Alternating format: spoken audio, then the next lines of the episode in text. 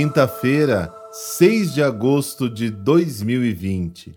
Hoje é a festa da Transfiguração do Senhor. Celebrada no Oriente desde o século V, foi trazida para o Ocidente em 1457. Situada antes do anúncio da paixão e da morte, a Transfiguração prepara os apóstolos para a compreensão deste mistério. Quase com o mesmo objetivo, a Igreja celebra esta festa 40 dias antes da exaltação da cruz, que vamos celebrar em 14 de setembro. A Transfiguração, manifestação da vida divina que está em Jesus, é uma antecipação do esplendor que encherá a noite da Páscoa. Os apóstolos, quando virem Jesus na sua condição de servo sofredor, não poderão esquecer a sua condição divina. Rezemos.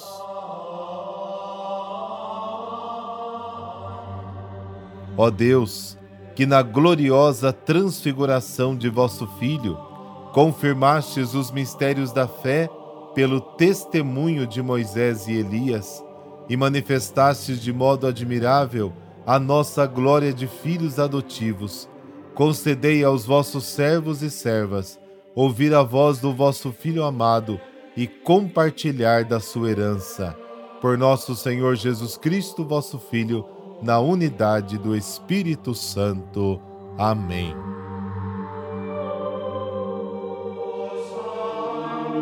A transfiguração confunde a cabeça dos discípulos. Até que tinham um pé no chão, mas a cabeça estava perdida na ideologia da época. Esperavam por um Messias glorioso, você sabia que por causa deste pensamento, a cruz foi um dos empecilhos para que as pessoas acreditassem em Jesus? A transfiguração foi um alento que ajudou e muito para que superassem o trauma da cruz e para que descobrissem o Messias na pessoa de Jesus. Mesmo assim, anos depois, as primeiras comunidades cristãs ainda tinham a dificuldade em crer em Deus que morre crucificado. A cruz, como dizia São Paulo, é escândalo e loucura.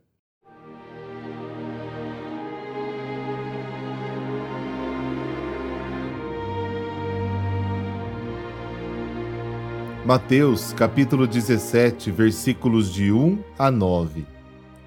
Naquele tempo, Jesus tomou consigo Pedro, Tiago e João, seu irmão, e os levou a um lugar à parte, sobre uma alta montanha, e foi transfigurado diante deles. O seu rosto brilhou como o sol, e as suas roupas ficaram brancas como a luz. Nisto apareceram-lhes Moisés e Elias, conversando com Jesus. Então Pedro tomou a palavra e disse: Senhor, é bom ficarmos aqui. Se queres, vamos fazer aqui três tendas: uma para ti, outra para Moisés e outra para Elias. Pedro ainda estava falando quando uma nuvem luminosa os cobriu com sua sombra, e da nuvem uma voz dizia: Este é o meu filho amado, no qual eu pus todo o meu agrado. Escutai-o. Quando ouviram isto, os discípulos ficaram muito assustados e caíram com o rosto em terra. Jesus se aproximou, tocou neles e disse: Levantai-vos e não tenhais medo. Os discípulos ergueram os olhos e não viram mais ninguém, a não ser somente Jesus. Quando desciam da montanha, Jesus ordenou-lhes: Não conteis a ninguém esta visão, até que o Filho do Homem tenha ressuscitado dos mortos. Palavra da salvação. Glória a vós, Senhor.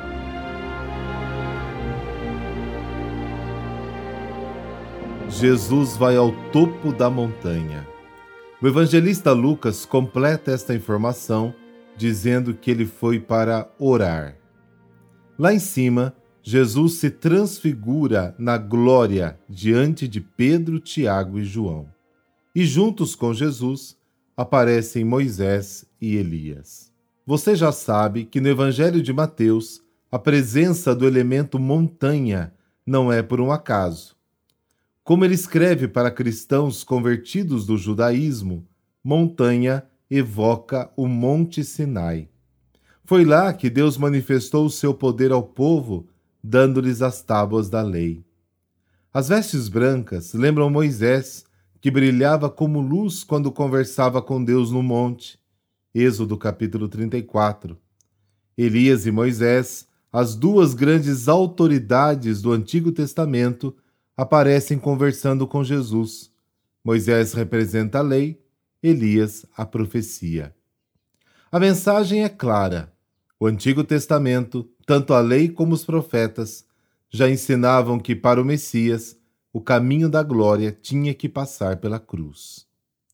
Pedro gosta do momento, mas não entende. Ele quer construir três tendas. Marcos diz que Pedro estava com medo e por isso disse sem saber o que estava dizendo. Marcos capítulo 9.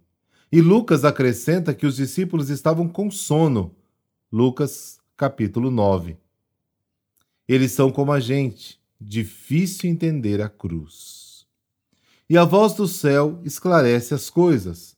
Este é o meu filho amado, no qual eu pus todo o meu agrado. A expressão filho amado lembra a figura do Messias servo anunciado por Isaías. Isaías, capítulo 42, versículo 1. E a expressão escutai-o evoca a profecia que prometeu a vinda de um novo Moisés. Deuteronômio, capítulo 18, versículo 15. Em Jesus, as profecias estão sendo cumpridas. Os discípulos precisam superar a dúvida. Jesus é verdadeiramente o Messias glorioso, e o caminho para a glória passa pela cruz, conforme anunciado pela profecia do capítulo 53 de Isaías. A glória manifestada na transfiguração prova isso.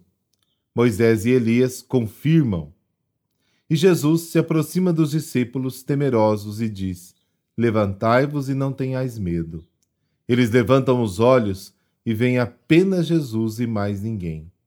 Daqui para frente, Jesus é a única revelação de Deus para nós. Jesus, e somente Ele, é a chave para entender as Escrituras e a vida.